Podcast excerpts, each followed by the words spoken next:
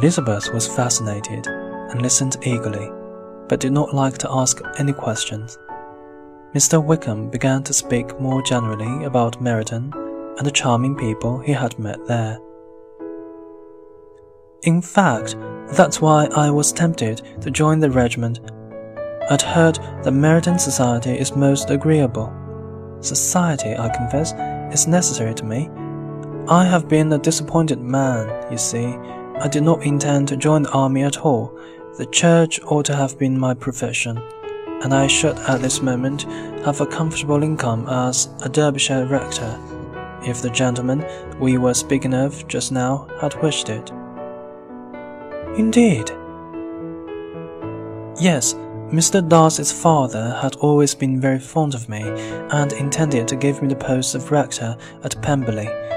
But unfortunately, after his death, when the post became vacant, it was given to someone else. No, cried Elizabeth, horrified. But how could that happen?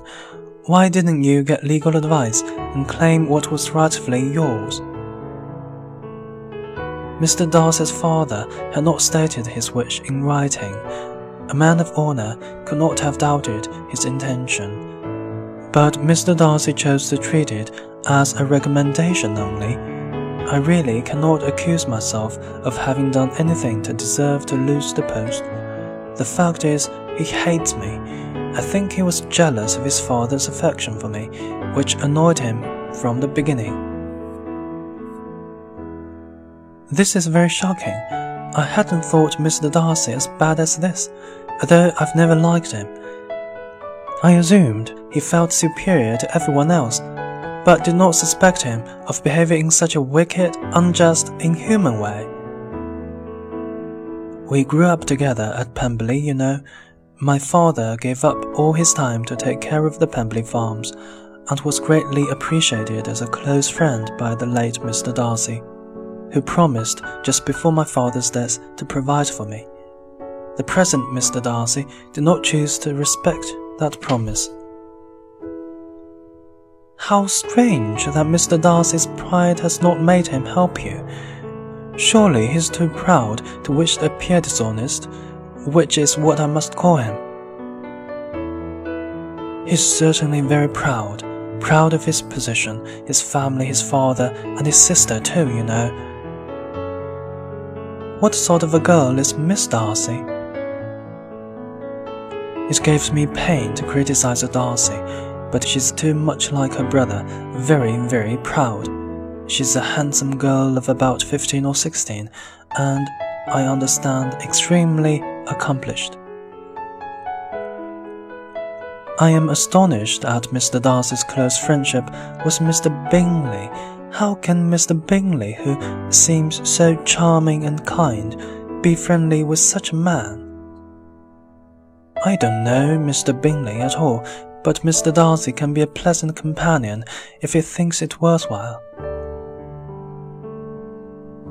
Just then they were joined by some of the others, and the conversation became more general.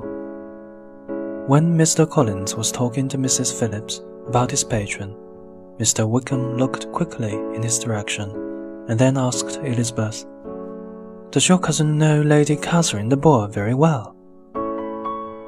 I don't think he has known her for long, but she has recently given him the post of rector at Hunsford.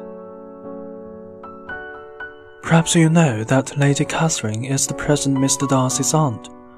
I believe she is planning to marry her daughter, who will inherit a fortune, to Mr. Darcy. This information made Elizabeth smile as she thought of poor Miss Bingley's efforts to attract Mr. Darcy, which might all be in vain. The supper party came to an end, and Elizabeth went away with her head full of Mr. Wickham. She could think of nothing but him, and what he had told her all the way home.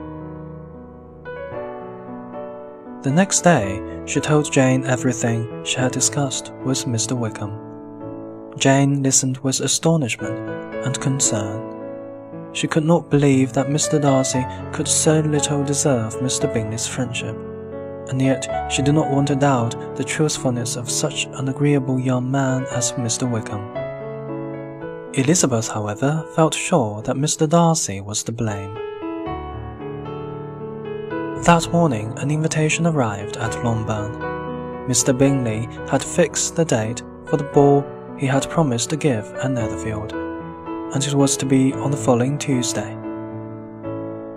Every female in the Bennet family was looking forward to it, even Mary, who lifted her head from the book to say, unsmiling, As long as I have my mornings free for serious reading, I do not mind meeting people in the evenings. I consider some relaxation and amusement is good for everybody. Elizabeth felt so cheerful at the thought of dancing with Mr. Wickham that she made an unusual effort to speak kindly to Mr. Collins. Will you accept Mr. Bingley's invitation, sir? And if you do, will you, as a priest, consider it right to dance? I shall certainly accept, and I am so far from objecting to dancing that I hope to have the honor of dancing with all my beautiful cousins. I take this opportunity of asking you, Miss Elizabeth, for the first two dances especially.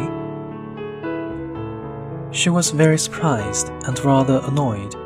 She had hoped that Wickham would ask her for those dances, but now she would have Mr. Collins instead. She could not refuse, however, and his request also worried her in another way. His manner to her seemed particularly flattering, which gave her the unwelcome idea that perhaps she had been chosen from among her sisters to be the rector of Hunsford's wife. As she observed the increasing number of compliments he paid to her beauty and character, she felt sure that he intended to propose marriage.